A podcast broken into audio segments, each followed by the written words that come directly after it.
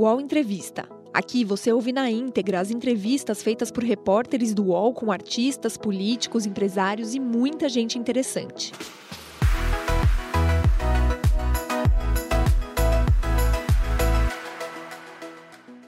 Olá, bom dia. Hoje o UOL recebe aqui no seu estúdio em Brasília o senador Jacques Wagner. Obrigada, senador, pela sua presença. Obrigado a você, Carla, você, Thales, ao UOL pelo convite. É um prazer estar com vocês. E comigo nessa entrevista, meu colega Thales Faria. Obrigada, Thales. Olá, Carla. Olá, senador. Seja bem-vindo. Bem, bom dia. Senador, a conversa é longa, mas a gente vai começar com o assunto do dia, do momento. Hoje, a Polícia Federal fez uma operação aí é, para contra um, um suposto plano aí do PCC para atacar autoridades, entre elas é, o ministro da Justiça, Flávio Dino, falou que há um senador e o senador Sérgio Moro disse que é ele esse alvo. Ontem, em uma entrevista, o presidente Lula falou é, com um palavrão que gostaria que o Sérgio Moro se desse mal, digamos assim, ou né, a gente ferrar ele. F. É, F, três pontinhos. É, eu queria que o senhor falasse um pouquinho dessa operação, da, da gravidade de, de, uma organização como o PCC é, mirar autoridades públicas é, incluindo um senador da República, e também sobre essa declaração do ex-presidente em relação ao ex-juiz Sérgio Moro. Carla, é, primeiro que se o Lula soubesse da operação, seguramente ele não falaria isso no, na véspera, né? Que aí, como me perdoe, seria como se diz, batom na cueca. Então é óbvio que não tem nada a ver uma coisa com a outra. As operações da PF estão sob o controle do diretor-geral, é evidente que ele comunica é, ao ministro da Justiça, eu fui governador e eu nunca cheguei perto de nenhuma investigação, a não ser na hora que ia acontecer. No dia seguinte vai acontecer, é de praxe que o delegado, quem está fazendo a operação, avisa, amanhã vamos fazer uma operação, até porque é muito importante para a autoridade não ficar sabendo de nada antes. Que aí é vaza alguma coisa, podem dizer que foi a, a autoridade. Então, para mim é viagem, é lunática desse pessoal. A fala do Lula, na verdade, foi tirada do contexto. O Lula, muitas vezes, em conversa mais coloquial, apesar de que era uma entrevista, ele fala as coisas, vamos dizer, com palavras mais simples. Se devia falar, não devia falar. É óbvio que o presidente da República era melhor não falar, mas de qualquer forma estava fora do contexto. Ele relatou que falava isso quando ele estava preso. E aí, para mim, está é, no campo do, do incompreensível alguém falar que quer ferrar alguém que cometeu uma injustiça, como ficou comprovado depois, é, de mantê-lo preso por mais de 500 dias. Então, você me perguntar, você falaria? Talvez eu procurasse não falar. Eu também sofri busca e apreensão, e é óbvio que você, estando com a consciência tranquila, você fica, olha, quando acabar isso eu vou processar.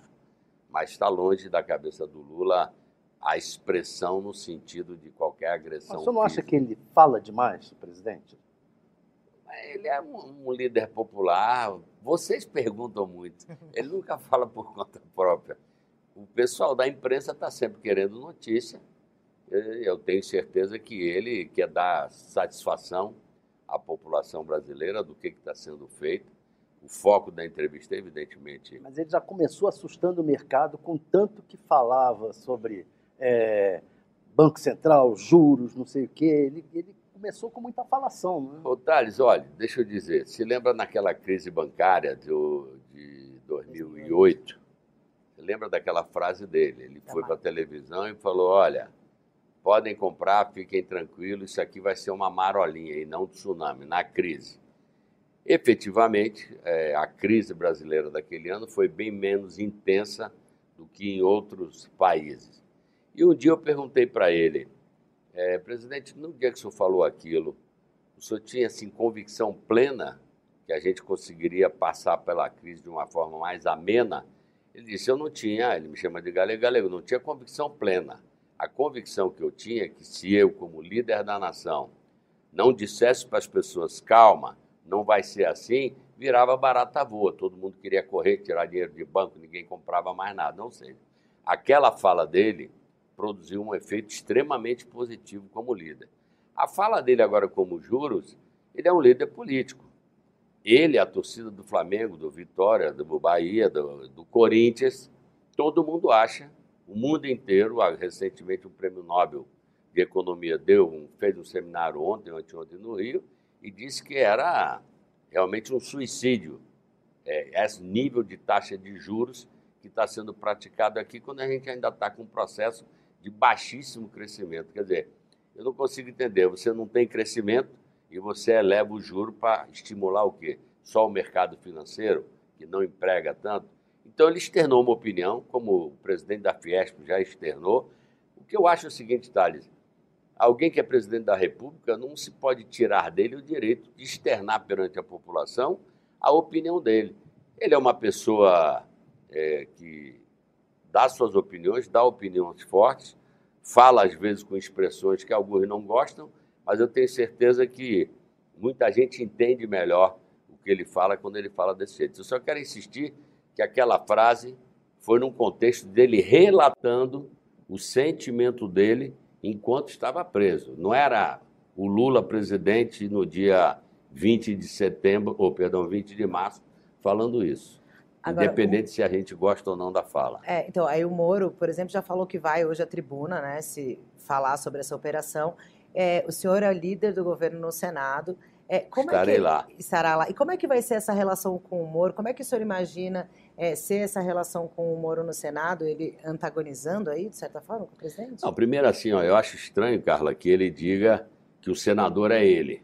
Bom, eu não sei se tinha gente dentro da PF, isso sim seria crime, passando para ele essas coisas, a menos que se descobriu isso há mais tempo, estava se procurando prender as pessoas, e se avisou a, vamos dizer, a pessoa que poderia ser vítima, aí é o papel correto da Polícia Federal, talvez para fazer uma, uma segurança maior em torno dele. De qualquer forma, graças a Deus, eles foram presos, não tiveram êxito no objetivo. Eu não sei o que, que ele vai falar da tribuna. Por mim, se ele fizer críticas ao governo dentro de um padrão normal, eu vou mostrar o que, que o governo está fazendo. O meu padrão não é fazer política abaixo da linha da cintura. Eu não gosto de xingar, não gosto de ofender, não gosto de entrar no familiar. Eu, para mim, a coisa bonita da democracia é você esgrimir ideias e não ofensas. Tem muita gente lá, e eu não cito nomes, que já chega no microfone xingando, xingando. Eu não respondo. Eu vou responder quando alguém falar alguma coisa sobre o governo, aí eu vou confrontar o ponto de vista do governo. Vamos aguardar o que, que ele vai falar. O senhor falou do, dos juros, e hoje o Banco Central deve definir a taxa básica de juros. A expectativa é de que é, não, não baixe a taxa básica de juros, não, não seja diminuída, ao contrário do que o presidente tem pedido seguidamente. O que fazer com o presidente do Banco Central, Roberto Campos Neto? Olha, o Roberto Campos Neto tem um mandato. Eu não vejo nada no horizonte que aponte para tirá-lo do mandato. Tem regramento lá que eventualmente poderia ir a um julgamento da casa política no sentido de afastá-lo. Mas eu não, não, trabalho com essa hipótese.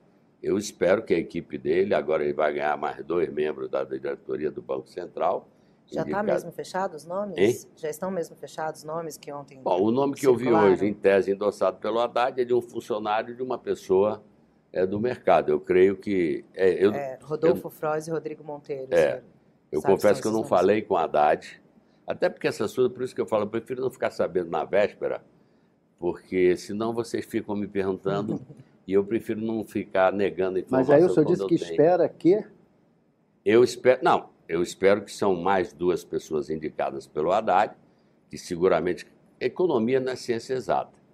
Então tem uma série de avaliações, uma série de coisas. Eu espero que as pessoas que vão tenham uma cabeça mais voltada para esta visão é, de mercado que tem o Haddad e que me perdoe, que tem um sem número de economistas qualificados. Não vou desqualificar quem está no Banco Central. Agora, confesso aí como cidadão comum, não um especialista em economia, que se a economia está indo mal, você estimular a botar dinheiro no mercado é melhor do que estimular a botar dinheiro no banco. E é isso que o presidente Lula está fazendo. Vamos completar aí três meses de governo. Ele praticamente está re, é, reconstruindo o arcabouço de programas sociais é, o Mais Médico, Minha Casa Minha Vida, hoje ele está em Pernambuco falando o plano de aquisição de alimentos, porque são estruturas, Carlos Tales e quem está nos ouvindo. Eu sou, fui governador da Bahia há oito anos, sou senador pela Bahia. A Bahia é um estado com 15 milhões de habitantes, 417 cidades, 250, 270, abaixo de 20 mil habitantes, que vivem muito da atividade da agricultura familiar, da pequena agricultura. Quando você tinha o PAA, era praticamente a garantia de sobrevivência dessa gente. Porque você comprava, botava em merenda escolar ou levava para armazéns para revender, garantindo uma renda para essas pessoas.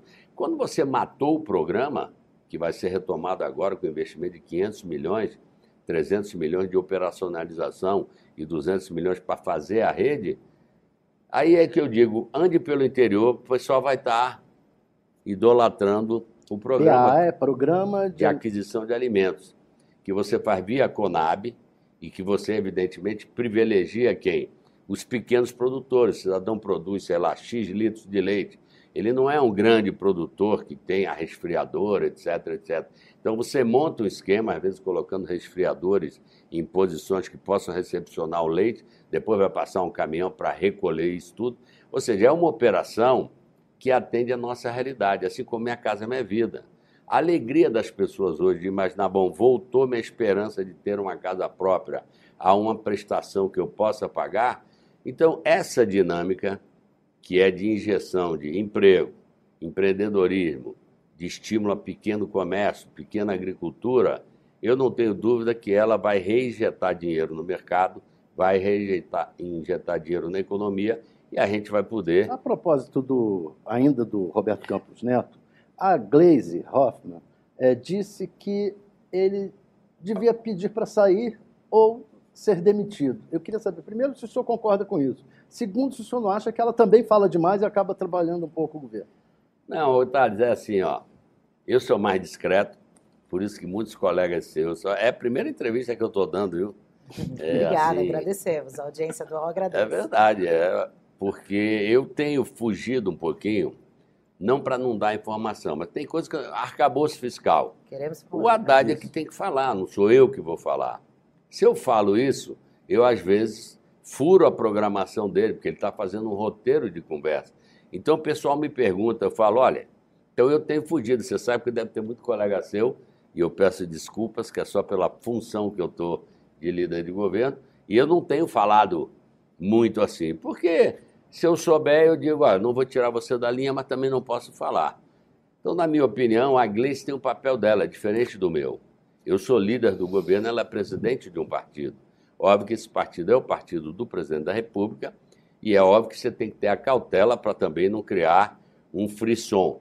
Mas tem o público dela, o público que está querendo saber, vamos para onde? Vamos para cá, vamos para lá. Ela fala o ponto de vista dela mas eu queria insistir com o seguinte: podem falar 100 pessoas, a fala que vai valer é a fala do presidente da República. Eu não posso impedir que líderes da base expressem seu ponto de vista, mas não é isso que vai direcionar o, o, o país. Quem vai direcionar o país é o ponto de vista do presidente da República, que é uma pessoa que ouve bastante para falar depois. E o Haddad, evidentemente, no papel que ele tem de condutor da economia, eu diria que tem que ser sempre o mais discreto possível, como é papel de qualquer ministro da Fazenda. Ontem o presidente Lula, aí, como você falou, é quem decide, pediu aí, apertou o freio nessa questão do arcabouço fiscal, das novas regras fiscais e falou que a decisão fica para depois da China. O Haddad é, o senhor até participou de algumas conversas, está fazendo essa apresentação, fez ao, ao, presidente do Senado, ao presidente da Câmara, conversando com líderes partidários. É, o, dentro dessas conversas, o Lula pediu esse freio porque é a questão mesmo dos gastos de educação e saúde. É, como é que o senhor está vendo essa equação e se o senhor acha acertado esperar a volta da China, já que o ministro da Fazenda vinha prometendo que em março ele entregaria o arcabouço e agora vai acabar ficando para abril. É, então, é, na verdade, você pensar um novo arcabouço, foi o termo que acharam fiscal para um país das dimensões do Brasil, com uma economia complexa, num momento complexo, acabaram de quebrar três bancos de novo, quer dizer, foram entre Estados Unidos e Suíça, sei lá, 160 bilhões de dólares injetados para salvar o banco. É, então, na verdade, é o seguinte: para você ver como a economia não é tão segura. Banco sabe de tudo, sabe de tudo, sabe de tudo. De repente, o juro de curto prazo cresceu, o cidadão tomava dinheiro barato para emprestar no longo prazo um pouco mais caro. Aí simplesmente projetaram o que, que ele tem na carteira, quebra três brancos, inclusive o Credit Suisse, a capital aí do mundo capitalista é, financeiro. Mas a Suíça, como país, né? Então, repare, o arcabouço fiscal vem sendo trabalhado pela equipe. Eles estão conversando com economistas de várias matizes. É, é, óbvio que todo mundo já sabe que o teto de gasto foi uma furada sem tamanho, que você inventa uma coisa rígida, estanque, parada, que já saiu furando uma opção de vezes. Então, nós não queremos furar nada. Nós queremos ter um arcabouço fiscal que tenha a flexibilidade necessária para exatamente comportar os movimentos da economia. Tem hora que você está crescendo mais, está arrecadando mais, então você também não pode barbarizar na despesa, você tem que ter limite de gasto para você poder segurar a tua banda para exatamente fazer economia e garantir superávit primário. Na outra ponta, se você tem um momento que você não esteja arrecadando tanto, você também tem que fazer um piso porque não dá para raciocinar assim. Eu arrecadei pouco, ah, então mata o povo de fome. Fecha o hospital, fecha a escola.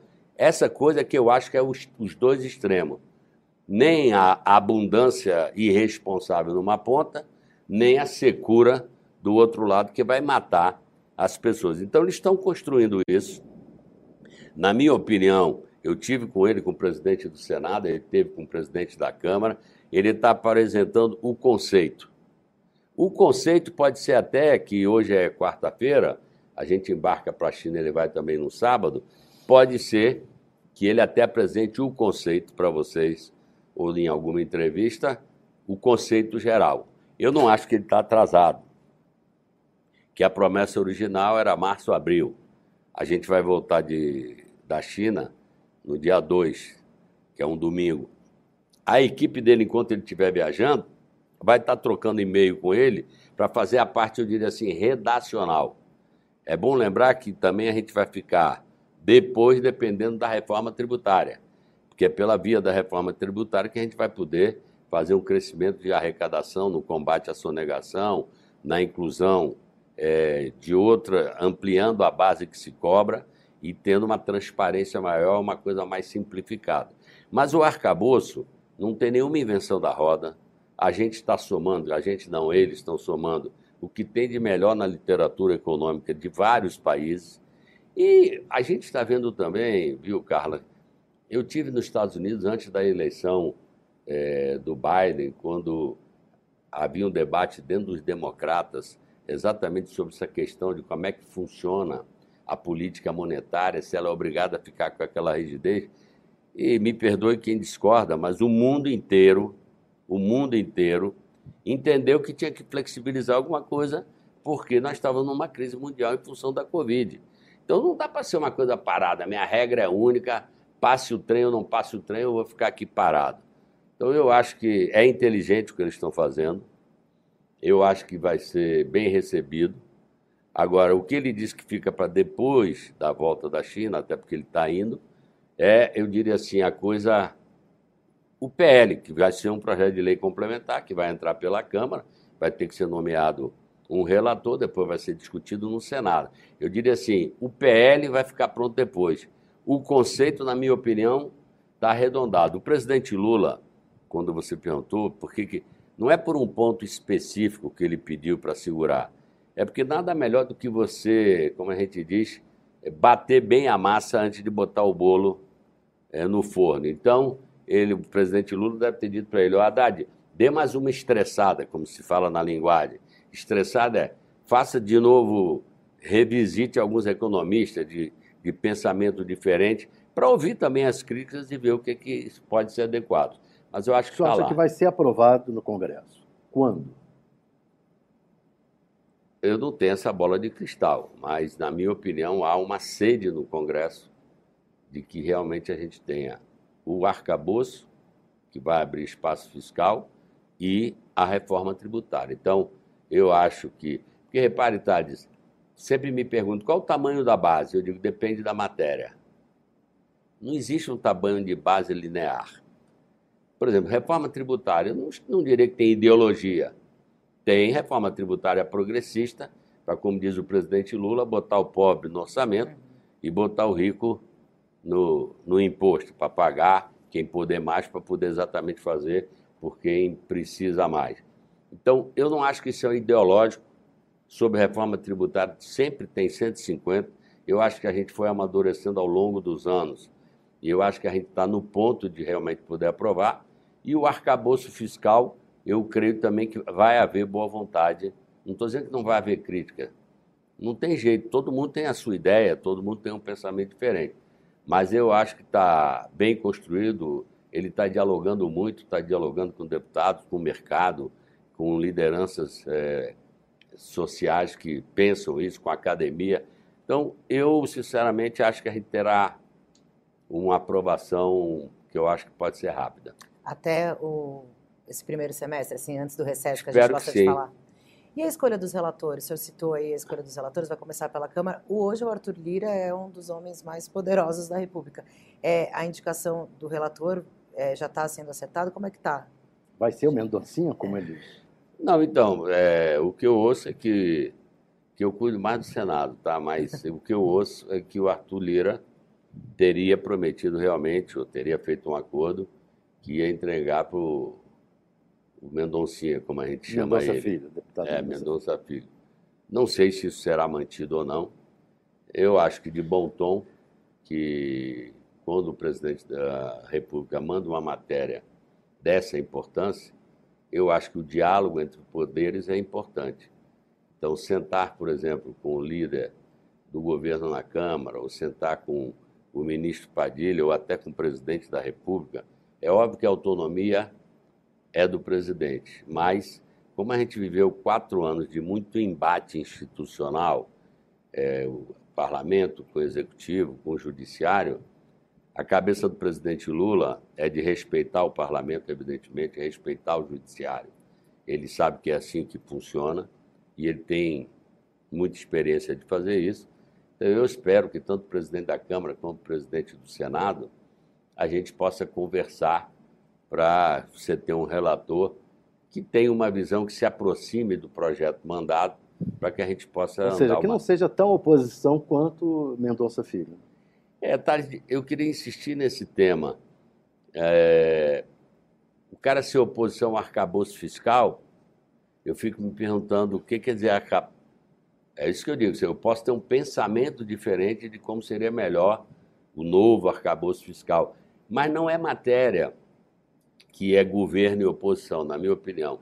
Acho que tem outras matérias que interessam a setores específicos Aí tudo bem, você pode ter uma oposição mais consciente. Não, discordo muito disso.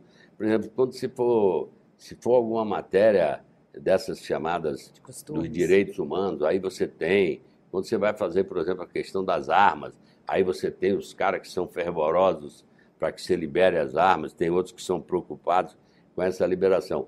Eu não consigo enxergar em reforma tributária, em arcabouço fiscal, um endurecimento governo e oposição.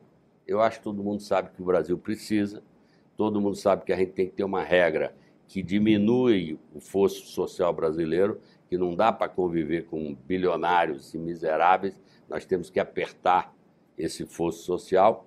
Então, na minha opinião, nesse ponto a gente tem, eu diria assim, menos tensão do O que Arthur Lira, matérias. é, além dessa questão do Mendoncinha, de ter pensado no Mendoncinha, o Arthur Lira está criando dificuldade na votação de medidas provisórias, que ele acha que tem que manter a regra das pandemias e, e beneficiando a Câmara e tirando é, poder de decisão do Senado. Houve um embate aí, ele até não vai mais para a China, pelo que parece, Mas não acho que é por causa disso, não. E, e- e houve um embate e se chegou a pensar um acordo.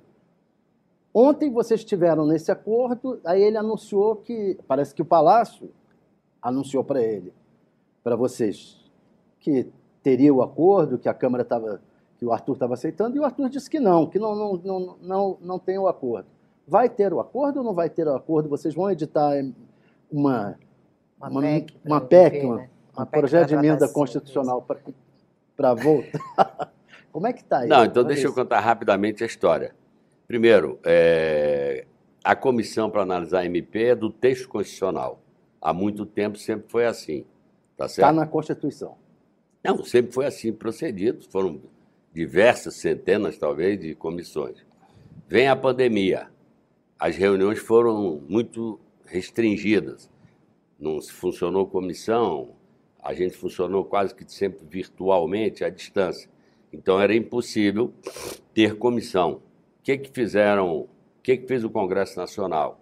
Baixou um decreto, uma portaria, não me lembro mais exatamente qual foi a figura, dizendo o seguinte: a partir de agora, as MPs entram pela Câmara, nomeia-se um relator, depois vai para o Senado, foi assim o tempo todo. Era um funcionamento precário, porque acabava que às vezes demorava, chegava para o Senado em cima da hora. Várias vezes os senadores disseram: ah, nós não vamos ser carimbador do que é votado na Câmara. Aí houve acordo com entre os dois presidentes, que foi cumprido pela Câmara a partir desse acordo, de deixar um tempo é, razoável para que o Senado também pudesse exercer o seu poder legislativo, e assim foi. É óbvio que, como entrava sempre pela Câmara, o protagonismo maior era da Câmara, porque era o relator, votou, vai para o Senado, se modificar, volta para a Câmara, então a palavra final é, era da Câmara. Então, eu diria que a Câmara gostou.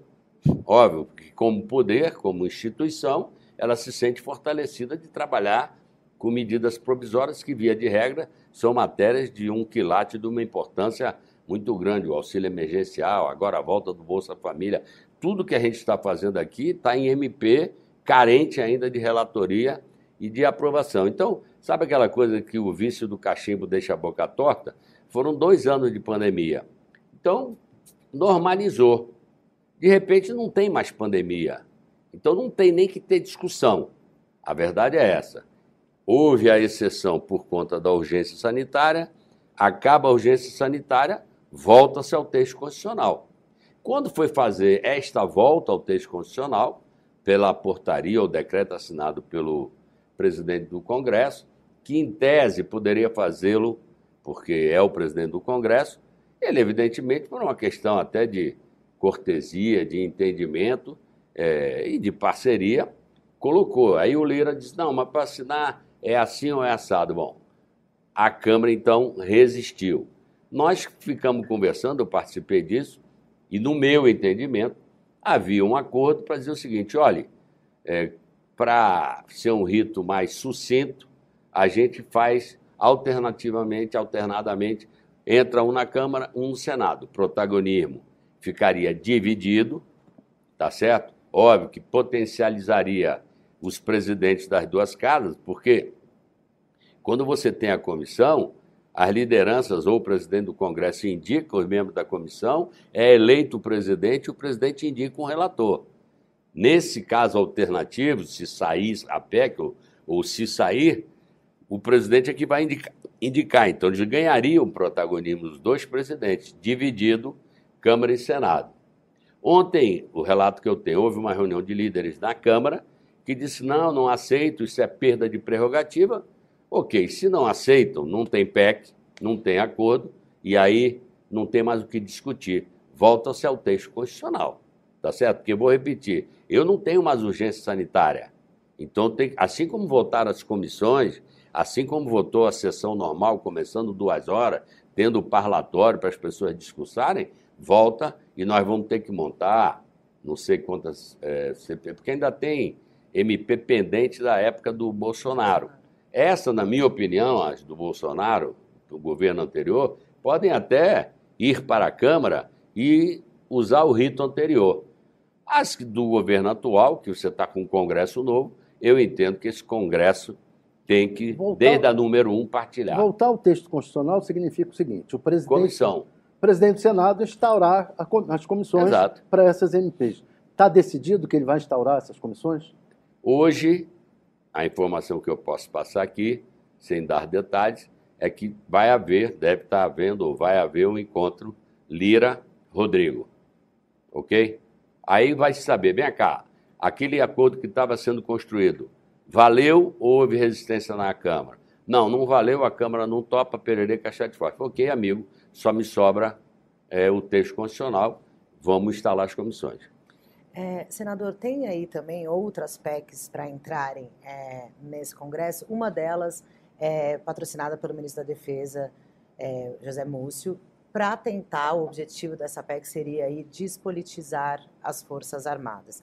Eu queria saber sua opinião em relação a essa matéria, em relação a essa questão. E aí também tem um deputado petista, o Carlos Aratini, que também quer trabalhar uma PEC nesse sentido de despolitização das Forças Armadas, mas ele inclui na discussão o fim, é, uma mudança no artigo 142, prevendo o fim da GLO, da Garantia de Lei da Ordem, o que, no lado dos militares, principalmente, há uma resistência. Queria saber, o senhor, que já foi até ministro da Defesa, tem uma boa interlocução aí com os militares, como é que o senhor vê é, essa discussão de despolitização e eventual fim da GLO? Olha, eu não conheço o texto do. Zaratini. Ou não, do Múcio. Do Zaratini eu conheço superficialmente, mas o do Múcio. De qualquer forma, sobre o objetivo do Múcio, eu diria assim: é voltar também ao texto constitucional. Eu gosto de citar muito o que aconteceu na época do Trump, um comandante um alto comando do, das forças, naquele episódio que ele ia numa manifestação e o, e o comandante foi junto, e depois daquilo criou um mal-estar, e ele foi à televisão pedir desculpa. Para mim é a fotografia que eu acho mais sensata, é a pessoa assumir que as Forças Armadas devem respeito ao presidente da República em decorrência do respeito, primeiro, à Constituição da República. E na Constituição da República não está previsto, como não, não é para ser, que cada um tem o direito de votar em quem quiser. Mas as Forças Armadas têm um comandante supremo, que é o presidente da República, carregado da legitimidade do voto popular. Então, na minha opinião, despolitizar ou desideologizar as Forças Armadas sem tolher o direito de cada um, de soldado a general, entendeu? De querer ter a sua preferência político-partidária, tudo bem, mas não pode se filiar. Então não dá para ser é, a politização. Então eu acho que o ministro Múcio está no caminho exatamente de tirar essa construção extremamente danosa que foi feita ao longo dos quatro anos, como vai voltar o comunismo, quer dizer, o pessoal está ficar delirando, gente. Essa coisa está fora de pauta completamente. O mundo está rodando em outra vibe. O pessoal está tá querendo falar o que de muro de Berlim, está querendo falar. Então, para mim, está é, tá totalmente fora e eu acho que tem que recolocar, porque são instituições. Eu sou suspeito que eu fui Colégio Militar do Rio de Janeiro, fui ministro da Defesa e tenho um profundo apreço pelas forças, exatamente por serem quadros de Estado. Então, eu acho que é uma necessidade de despolitizar. Sobre GLO, eu não concordo, não sei qual é a motivação do, do Zaratini, é porque eu, pessoalmente, quando teve greve da Polícia Militar no meu estado, no momento que estava tendo uma sequência de greve de Polícia Militar, eu pedi à presidente Dilma, na época, que, que é uma forma, o governador pediu, pedi a GLO, agradeço a GLO a atuação que me ajudou a gente terminar com uma greve difícil, 12 dias, é, onde havia muita insegurança, perto do carnaval, foi em fevereiro, ameaçando até o carnaval, e graças a Deus a gente conseguiu superar. Então, eu não vejo por que ter esse medo que a figura da GLO pode ser usada. Qualquer coisa pode ser mal usada, dependendo de quem esteja na condução do país. Mas eu acho que as estruturas democráticas no Brasil já são suficientes, como foram no 8 de janeiro, para conseguir suportar o isso. O medo do presidente. Foi oferecido ao presidente a possibilidade de decretar a GLO. É, ali pelo dia 8, quando teve aquele. E o presidente se negou. Porque o medo dele era, ó, bota os militares na rua agora do jeito que. Por que, que ele se negou? Porque havia uma desconfiança com relação ao fato de os militares terem dado guarida aos manifestantes, tanto no quartel central do Exército, quanto a participação de alguns militares é, no, nesse movimento. Você acha que esses militares que é, deram guarida a atividades golpistas ou manifestações golpistas devem ser punidos? Olha, quem vai dizer se eles vão ser punidos ou não é o STM, é o Superior Tribunal Militar, que já está debruçado sobre os casos identificados como crimes cometidos por militares naquele período. É óbvio que era estranho aquele acampamento na barba, na cara do quartel-general do Exército. Na verdade, muros de é, organizações militares, ninguém nem encosta, porque sabe que ali é uma organização militar. Ninguém vai fazer um puxadinho no muro de qualquer área militar. Então, óbvio que aquilo não era normal, acabaram abrigando. Então, você está certo. Havia, naquele momento, vamos falar, eram sete dias depois da posse, uma tensão ainda que não tinha se dissipado. Acabou tendo que se trocar um comandante do Exército recém-nomeado, porque aí houve, eu diria assim, uma quebra de, da hierarquia em relação ao ministro da Defesa, se colocou um outro, e, na minha opinião, os próprios comandantes sabem que precisam distensionar, que o Exército tem, a Marinha Aeronáutica, voltar ao seu leito natural de serem forças armadas da sociedade brasileira para defender nosso território, nosso patrimônio, ou convocado pela ONU para participar de missões militares, como foi no caso do Haiti, como foi no caso do Oriente Médio, para contribuir com forças de paz. É assim que a gente participa. E internamente, voltando à GLO, entra-se numa, numa atuação, mas não é, inclusive, o treinamento do militar. Porque o militar é treinado para guerra. Guerra é tipo, você mata ou morre. A polícia militar é treinada para a convivência, mesmo que em função do crime organizado hoje, muitas vezes, você tem que entrar em conflito direto, mas a polícia militar é para administrar. Eu cito o exemplo, vou chutar aqui, do Carnaval Baiano. É a maior operação militar em paz do mundo. E todo mundo bate palma. Porque você segurar fulião, bebida, farra, agitação, ter um número de incidentes ou de acidentes, eu considero extremamente pequeno. Então, eu acho que nós temos que voltar às instituições para o leito natural. A democracia brasileira precisa ser fortalecida. É, desde o retorno da democracia, nós estamos aí com é, 35, fazer 40 anos de democracia ininterrupta, a despeito de que o episódio com a Dilma aí vai ficar historicamente sempre discutido golpe, não golpe, golpe, não golpe, mas foi uma interrupção brusca de qualquer forma, sem a violência das armas.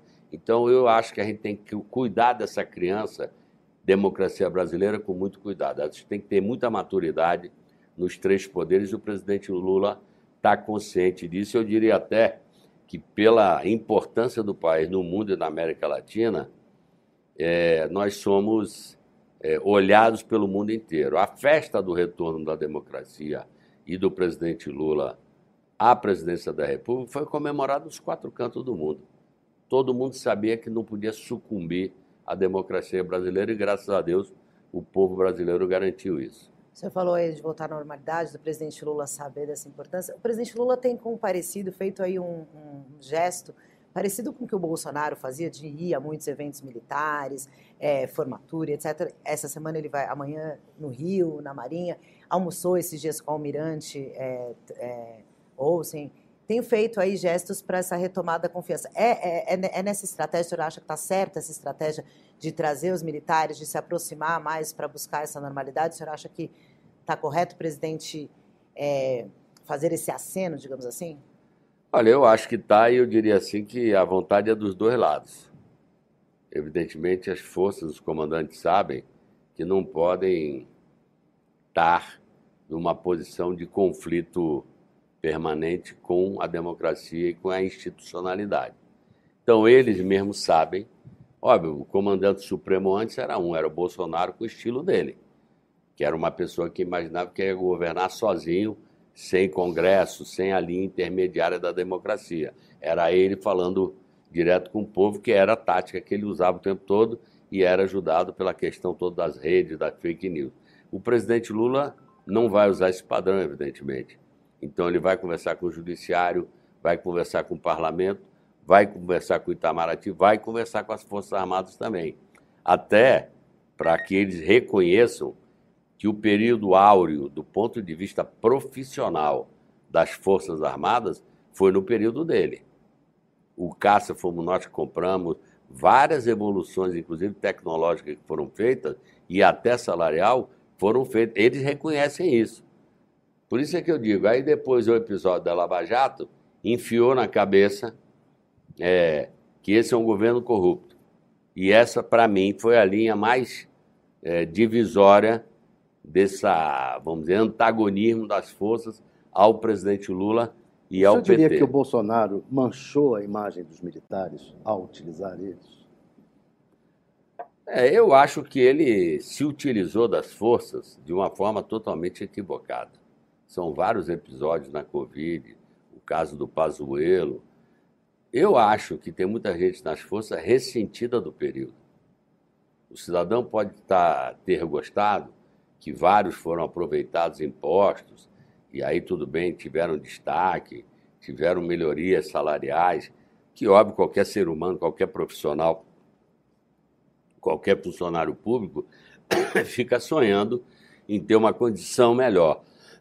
Do ponto de vista institucional, eu tenho certeza que quando a ficha cai e baixa a atenção, volta-se à normalidade, as pessoas sabem que ele não contribuiu, ele não estava preocupado em valorizar. Na verdade, ele em muitos momentos desvalorizou, botava e tirava é, comandantes com, sabe, de uma forma, na minha opinião, inclusive, é, deseducada em relação a quem prestou um serviço. Que ninguém chega a general da noite para o dia.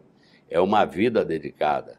Eu já fui nas fronteiras para ver o cidadão que acabou de sair da mão, tenente, ou num navio, ou onde for, prestando serviço com sacrifício até da família.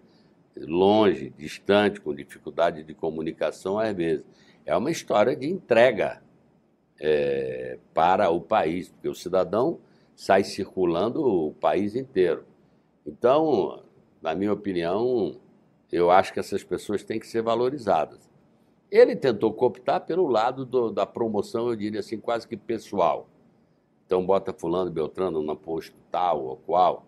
Eu diria que o exemplo mais gritante foi o do Pazuello, que acabou é, sendo desgastado na posição é, que estava. Então, para mim, que já fui ministro da Defesa, ele não fez bem, ele fez muito mal às Forças Armadas. Por isso que eu acho que agora a gente precisa reconstruir essa naturalidade de ser uma instituição de Estado prevista na Constituição e respeitada pelo povo brasileiro, que a credibilidade é grande. É, senador, tem um outro tema. É, o presidente vai ter aí duas vagas de indicação no Supremo Tribunal Federal. Uma delas, a gente, ele mesmo tem colocado aí o Cristiano Zanin, advogado dele, é, como o favorito, assim. Queria saber o que o senhor acha dessa possível indicação, se realmente ela for efetivada.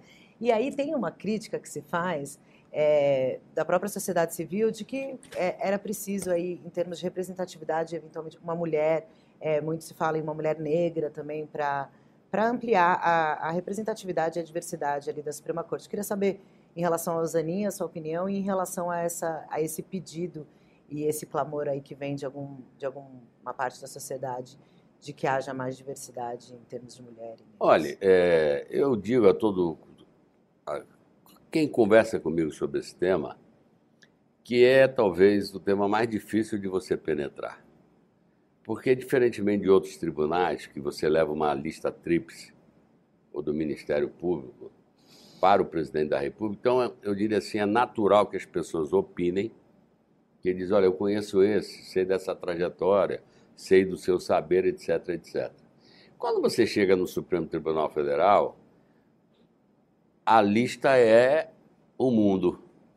Não tem uma lista. Então, é difícil de você abordar, porque fica parecendo que você está sugerindo esse ou aquele.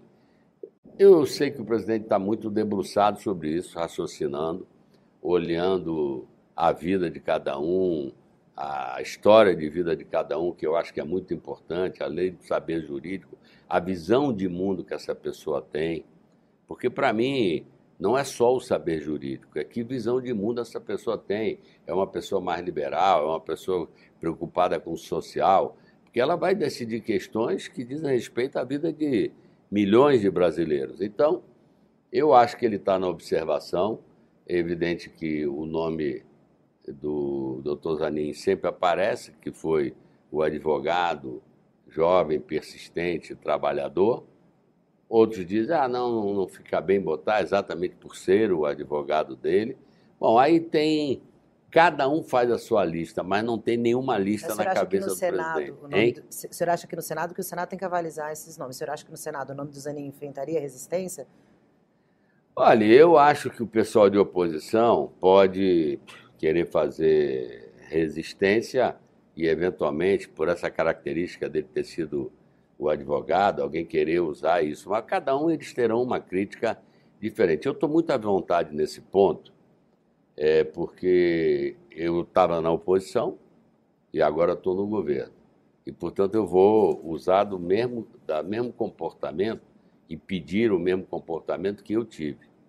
E todos sabem que quando mandam uma nomeação, seja para que posto for, embaixador, etc., ou ministro do Supremo, é, eu sempre disse: se a prerrogativa é do presidente, a menos que haja uma aberração, ou seja, uma pessoa totalmente desqualificada, eu acho que a gente tem que respeitar ah, aquilo que a Constituição brasileira dá a ele como direito, a menos de uma aberração.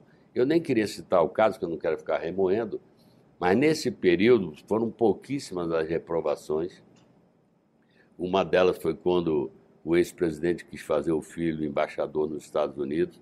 Aí pareceu, não a mim de oposição, mas mesmo a gente da base do governo, que era uma aberração, por assim dizer, porque não havia o preparo reconhecido para um posto dessa Ele fazia hambúrguer né, nos Estados Unidos. É, então, aí você que está dizendo. Mas então eu acho que não havia. Fora disso, eu acho que a gente deve respeitar. Mas o senhor se arrepende? O senhor era, é, não só deve ter votado a favor do, do Aras como procurador-geral da República, como era até um defensor do nome dele, tinha uma proximidade lá na Bahia. É, o senhor se arrepende de ter. É, não do, do, de ter apoiado o Aras? Não, foi o seguinte, o Aras, o fato de ser baiano sempre contará de você prestigiar um baiano, mas eu não prestigiaria qualquer baiano. Eu conheço bem a, a família, o pai dele tem toda uma trajetória é, dentro da democracia. Foi um lutador pela, pela democracia, no embate à ditadura. É uma pessoa que é referenciada, vamos dizer, no meu mundo de esquerda eu diria assim, o pai, que era mais militante, com Chico Pinto, em Feira de Santana. Ele tem livros escritos sobre vários temas, inclusive sobre a questão eleitoral. E, portanto, quando eu não, eu não votei, porque a escolha era do outro lado, eu votei no sentido que passa pela, pelo Senado, apesar do voto secreto, eu votei a favor dentro dessa linha que eu me conduzo de acompanhar a indicação do presidente da República e não me arrependo. Eu acho que ele fez uma obra importante e corajosa. Ele desmontou uma estrutura que estava montada no período Lava Jato, que hoje, e aos poucos vai se revelando, quanto mal é, fez ao país. E eu digo, não é nem falando do caso de Lula, de inúmeras empresas destruídas, que foi talvez o maior crime da Lava Jato. Me perdoe usar o termo, uma burrice. Nenhuma democracia madura do mundo acaba com uma empresa de 100 mil, de 120 mil, que representa uma inteligência nacional reunida, você corte a cabeça de quem foi identificado como corrupto. A empresa não é corrupta, quer dizer, se o diretor, vou chutar aqui o caso mais recente que está sendo investigado, a americana, bom, você dá um cacete, corta o CPF, quem bota a multa. Agora, você vai desmontar uma estrutura que gera tantos empregos e opera, o que, que o, o funcionário lá da ponta tem a ver com a corrupção do chefe? Aí corte-se a corrupção. E tem mais é que cortar e dar para. Agora, como é que você acaba com as grandes empreiteiras nacionais? Da noite para o dia. Qual, me aponte um país sério do mundo, Estados Unidos, França, Holanda, Alemanha, podem ter pego o problema, por exemplo, da Volks, na época da Alemanha, contribuiu com Hitler. E daí? Bom, a direção daquela pode ter sido condenada, agora vai destruir a Volkswagen. Então, é umas coisas de louco que, que mostra que, longe de ser paladino da moralidade ou do combate à corrupção, eles queriam fazer outra coisa. Era um projeto político, e eu não sei se o tempo revelará ao interesse de quem que alguém fez o estrago que ele fez, vou repetir, na nossa base industrial, na nossa base de empreiteira. Sinceramente, vocês acham que houve um interesse estrangeiro nisso? Toda briga, Thales, tem um interesse comercial por detrás. Hoje em dia não se briga de graça, se briga por interesse comercial. Ou é o gás da Rússia, ou é o petróleo do Oriente Médio. Ninguém faz guerra por guerra, ninguém está fazendo guerra de ocupação. As guerras que existem hoje são de disputas comerciais, não tenha dúvida disso. A gente achou o pré-sal aqui. Você acha que a moçada não está de olho? Todo mundo está de olho, quer um pedaço, porque isso representa poder político. Então, é, são vários casos no mundo que você vai ver que as guerras, ou essas guerras do lawfare, ou guerra mesmo, no fundo, no fundo, o objetivo é a conquista de, um, de uma área comercial importante, de um patrimônio, do subsolo. A história importante. vai acabar mostrando que o Moro estava envolvido no esquema dele. Eu não gosto de ser leviano como foram com a gente. Eu posso levantar suspeita, mas por mim, assim como hoje teve a operação da PF, disse que tinha um senador. Eu não sei quem é o senador, o cara está se autoproclamando, sou eu. Bom, não sei como é que ele sabia, se ele sabia, que ótimo que a operação deu certo e evitou isso aí. Mas eu acho que é um crime o que foi feito. Está muita coisa revelada aí, aquela tentativa de trazer o dinheiro da multa para dentro de uma instituição dele mesmo. É, então, nesse ponto, quando você me perguntou sobre o Aras, há que se reconhecer isso ele foi colocar, vamos dizer, o Ministério Público no leito natural. É claro que vai ter crítica. Ah, em muitos momentos é, ele, não foi, processou. Ele não foi advogado do Bolsonaro, assim? Claro, entendeu? Mas esse vai ser sempre o papel de quem está num lugar desse. Quando você puxar mais a brasa para sardinha de quem ele indicou, o caboclo vai dizer assim: ah, o cara é um engavetador. Se o cara também for dar muito pau no cara que indicou, alguém dirá: nossa, esse cara é ingrato. Porque tudo tem interpretação na lei. Então eu não quero fazer juízo. Ele foi indicado e foi reindicado por duas vezes. Eu só não vou zerar é, o que o cara fez nessa área, é, vamos dizer, de trazer para o leito natural o que estava lá montado. Então, eu reconheço esse trabalho. Não tenho uma vivência com ele, mas reconheço esse trabalho. O UOL Entrevista volta já.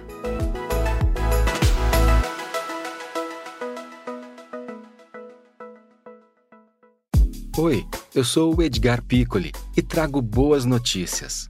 Isso, Trago Boas Notícias é um podcast original Spotify produzido pelo UOL para você se informar e relaxar. As histórias que eu conto aqui são de Ecoa, a plataforma do UOL por um mundo melhor. De segunda a sexta-feira, às seis da tarde, tem um novo episódio grátis no Spotify e no UOL. Dá também para baixar e ouvir offline, quando você quiser.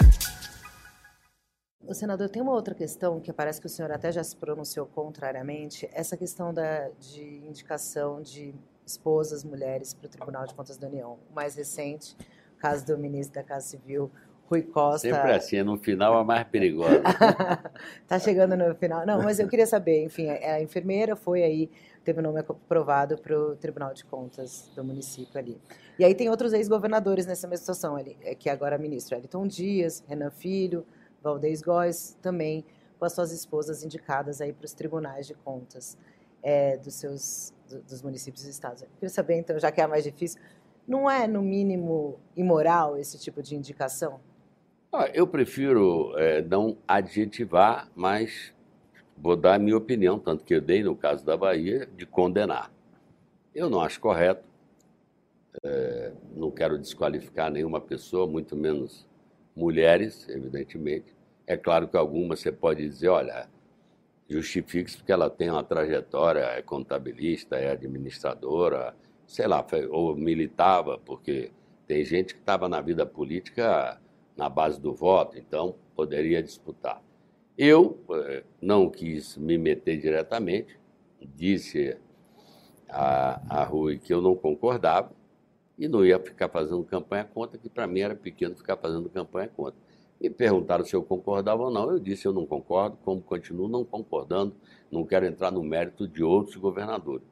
Eu espero que não vire moda, entendeu? Porque, na minha opinião, as vagas são muitas vezes uma do governador, tem uma que é de técnico do tribunal, seja ele qual for, e tem outras que são, como no caso do TCU, do parlamento. Não é obrigado a ser um parlamentar, mas do parlamento, como foi agora recentemente o Anastasia para o TCU e agora o deputado é, Jonathan. É uma decisão do colegiado. Então, quando um governador que tem um peso indica uma pessoa que não precisava ser a, a, a esposa, um familiar, se esse familiar já não estava por mérito próprio na vida pública daquele, daquela quadra ali, que óbvio que podia ser parente de um governador e ser um técnico do Ministério, ou perdão, do Tribunal de Contas do Estado. Então o cara está lá dentro, você pensa esse cara. Então também repare, é que não pode ser privilegiado, mas não pode ser párea só porque é parente do, do cidadão. Então, se eu tiver um filho, ou um irmão, ou um sobrinho que é um exímio, sei lá, engenheiro, eu posso puxar ele para uma missão nesse campo. Quando você não tem essa intimidade com a missão que você tem, chama mais atenção. De qualquer forma, no meu padrão de comportamento, eu sou contra, acho que não combina comigo. Essa agora, e eu externei minha opinião e continuarei externando minha opinião. Já passou o episódio, ela foi eleita pela Assembleia da Bahia, espero que faça um bom trabalho, mas não, casos, eu não podia me omitir. E casos como o do ministro Juscelino Filho, por exemplo, que usou verba do orçamento secreto para construir estrada na fazenda da família. É, esses casos, assim, o Lula não devia ter um tratamento mais de afastar essa gente temporariamente e depois voltar ou não, mas é, de liberar o governo desse tipo de denúncia? Olha, é, o presidente Lula chamou o ministro, é, não sei com quem que ele se reuniu, se foi só o presidente, acho que não. Estava o ministro da Casa Civil também. Ele deu as explicações dele, eu não estava na sala, mas sei que ele deu as explicações que a estrada não era para a fazenda dele, que era em outro lugar. Eu não conheço a história, o presidente, ladeado por alguém que ele colocou para ouvir também as explicações, entendeu que as explicações eram, vamos dizer, suficientes e disse a ele: se defenda na rua e não achou que teve essa necessidade de se afastar. Se, evidentemente, essa coisa e as acusações crescessem, ia chegar num ponto de desconforto tal que ele ia ter que dizer: olha, amigo, é, saia, volte para o parlamento para você se defender. Essa é a realidade. Ele achou que não era o caso. Até porque, Thales, é, ele, como sofreu de muita leviandade contra ele, não quer ser um algoz fora de hora. E também você está começando a montar o governo. É normal, todo mundo que vem para a exposição começa a ser bombardeado, todo mundo fuça a vida de todo mundo. Né? Por isso que muita gente fica quietinho para ver se não é muito visto. Mas o presidente se satisfez com a explicação manteve ele, eu conversei também com ele, como líder do governo. Vamos ver aí a sequência. Mas a União Brasil tem que garantir votos para o governo, que senão eu ele, espero. Diria, ele diríamos que ele é o ministro mais na corda bamba, assim? Se o União Brasil não desse Deixa eu dizer, olha, os partidos têm o direito de escolha. Óbvio que os partidos nunca são 100%, porque dentro de cada partido, inclusive do PT, é óbvio que você tem opiniões diferenciadas, porque o partido muitas vezes é, não tem um, uma linha nacional coincidente. Às vezes o partido está apoiando um candidato a presidente da República num, num estado, no outro está apoiando o outro. Só que eu acho assim, partidos que foram convidados e aceitaram estar compondo o governo, supõe-se é de bom tom que quando o governo precisa de voto, evidentemente você tem que coincidir, porque se você vota contra o que o governo quer, fica uma coisa meia Frankenstein. Quer dizer, eu estou no governo, pero não estou no governo. Então, na minha opinião, não é correto. Ou pelo menos, se um ministro do partido X não está correspondendo, então troque-se esse ministro do partido X. Por isso que eu digo, olha, eu sou grato à Câmara e ao Senado que encerraram o mandato em 1 de fevereiro. Nós não éramos ainda presidência da República e aprovamos a PEC da transição, que foi absolutamente é, fundamental para a gente dar essa arrancada, senão a gente não estava nem começando. O que a gente fez com a PEC da transição é dar o fôlego necessário para o país começar a andar. Por isso que o presidente Lula, por exemplo, na área de infraestrutura, que o ministro Renan Filho teve ontem é, no Senado, a gente está investindo em um ano que os caras investiram em quatro. O que a gente está fazendo com Bolsa Família, com PA, só está sendo possível por conta da folga fiscal que a gente deu na PEC da transição. E a gente conseguiu maioria. Por isso que eu falo, o pessoal pergunta, qual o tamanho da base?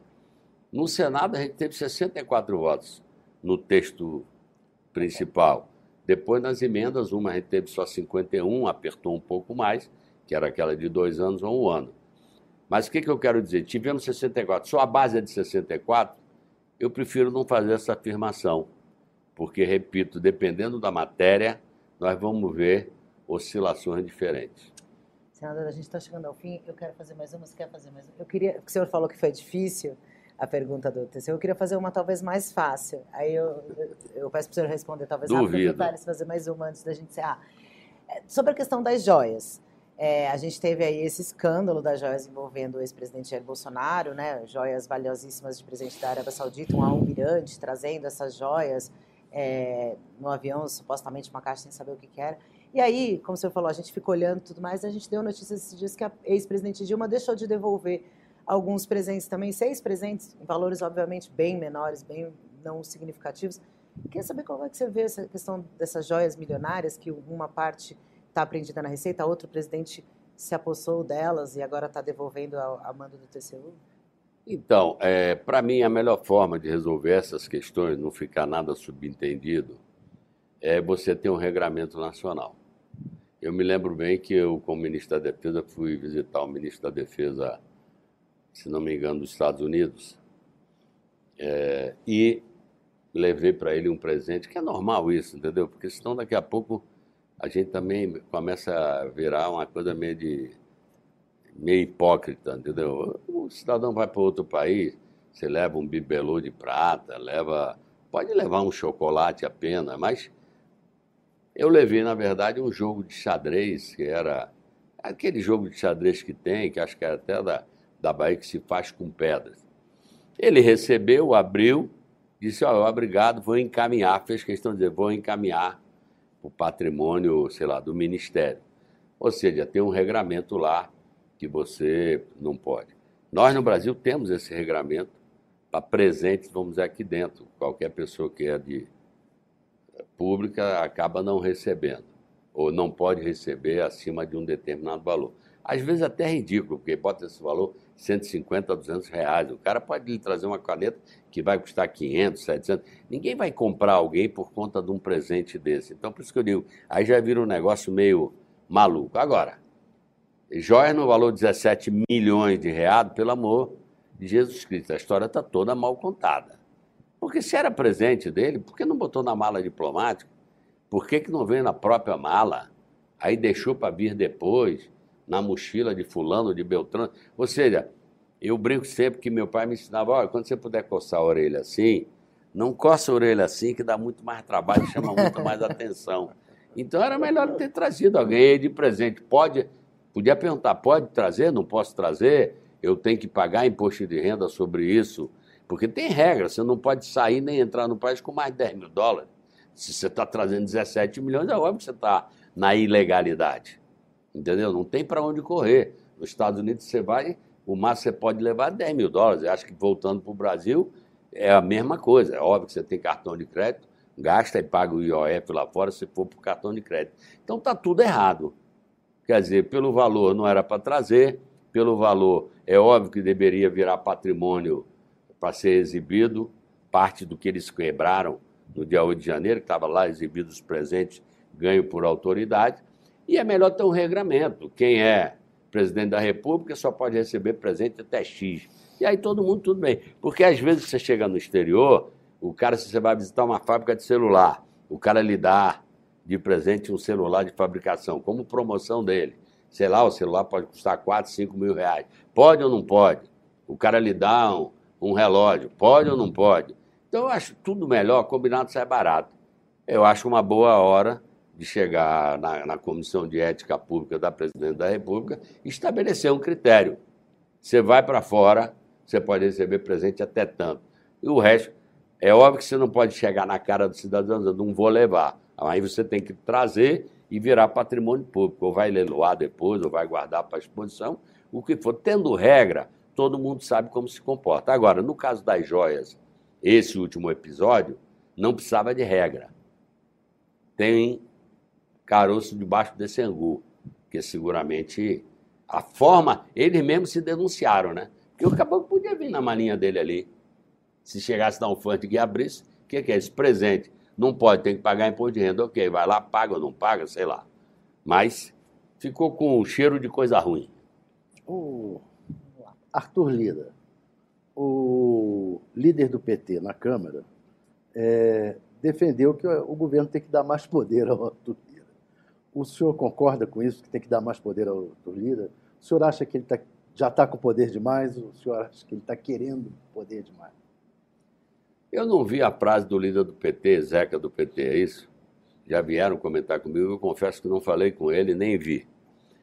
É uma opinião dele, eu não sei o que, que ele estava se referindo, dar mais poder ao Arthur Lira. Eu acho que quem dá poder não é o presidente da República pela autonomia dos poderes, como não vai dar mais poder ao presidente do Supremo Tribunal Federal.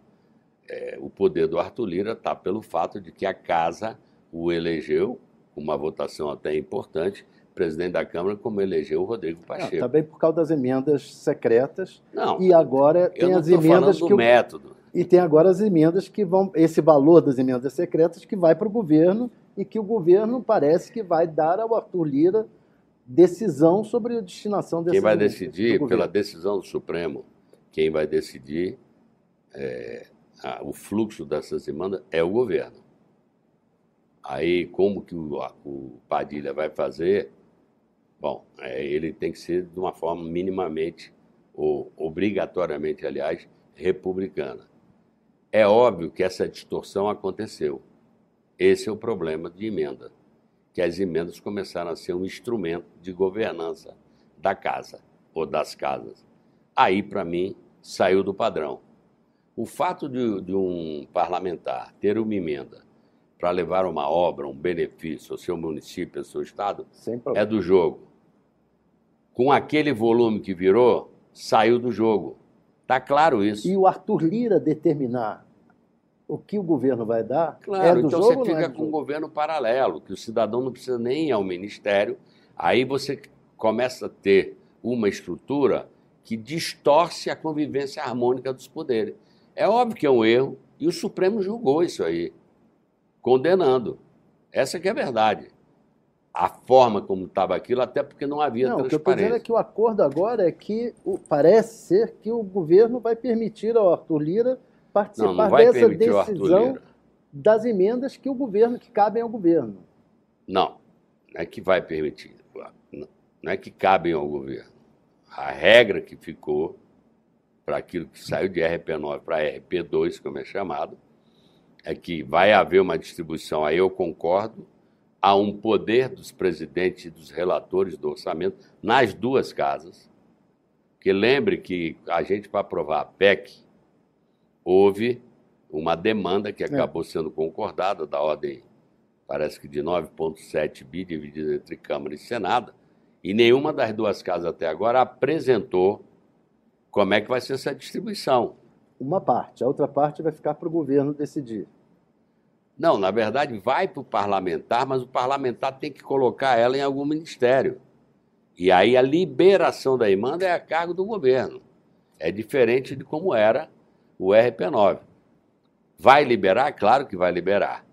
Agora, a forma como vai liberar, aí o, o ministro das Relações Institucionais é que vai. Vai ter uma atenção? Vai ter uma atenção. Quer votar tal matéria? Ah, quero que. Por isso é que eu digo que houve uma distorção que eu acho que quem é base do governo, independente da legítima necessidade pontual de cada emenda, etc., não pode estar nisso a cada passo. Aí, na minha opinião, distorce a relação política, foi o que a gente viu aí nos últimos quatro anos. Quem é o responsável por isso?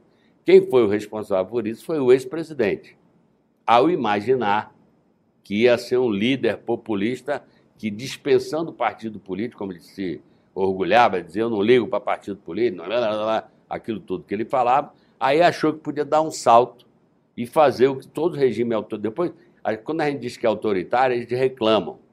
O autoritarismo está no fato de você querer governar por cima das instituições, desconhecendo. E acabou que virou prisioneiro, quando sentiu que o Congresso não andava, aí estabeleceu outro método de relacionamento, que foi o diabo das RP9. O deixou difícil essa pergunta para o final.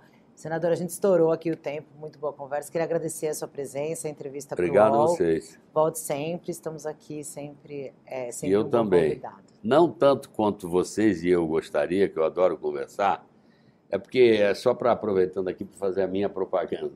Claro, fica à vontade. Não, é porque a pessoa como é líder de governo, você deixa de ter a sua opinião sozinho, solteira. A minha opinião tem que refletir uma opinião de governo. Então, muitas vezes você se segura para falar que eu posso ter opinião sobre a matéria, mas eu não posso eu falar uma coisa, o presidente falar outra, o ministro falar outra. Então, eu prefiro ser mais recatado. É, você fica menos. É porque eu brinco sempre: você vai virar líder do governo, você tem que ser mais costureiro e menos palanqueiro. Porque você tem que estar muito mais costurando para convencer as pessoas da tese do governo do que eu estar o tempo todo falando. Mas pelo menos dessa vez ficamos um tempão, né? Nossa, pois é, estouramos muito já a sua agenda aqui. Então, pronto. Thales, obrigada pela presença também, foi bom o papo. É, e eu agradeço a você que acompanhou a gente até o fim. Obrigada, até a próxima. Obrigado a todos vocês, obrigado a vocês pelo convite. O UOL Entrevista e outros podcasts do UOL estão disponíveis em uol.com.br/podcast. Os programas também são publicados no YouTube, Spotify, Apple Podcasts, Google Podcasts e outras plataformas de distribuição de áudio.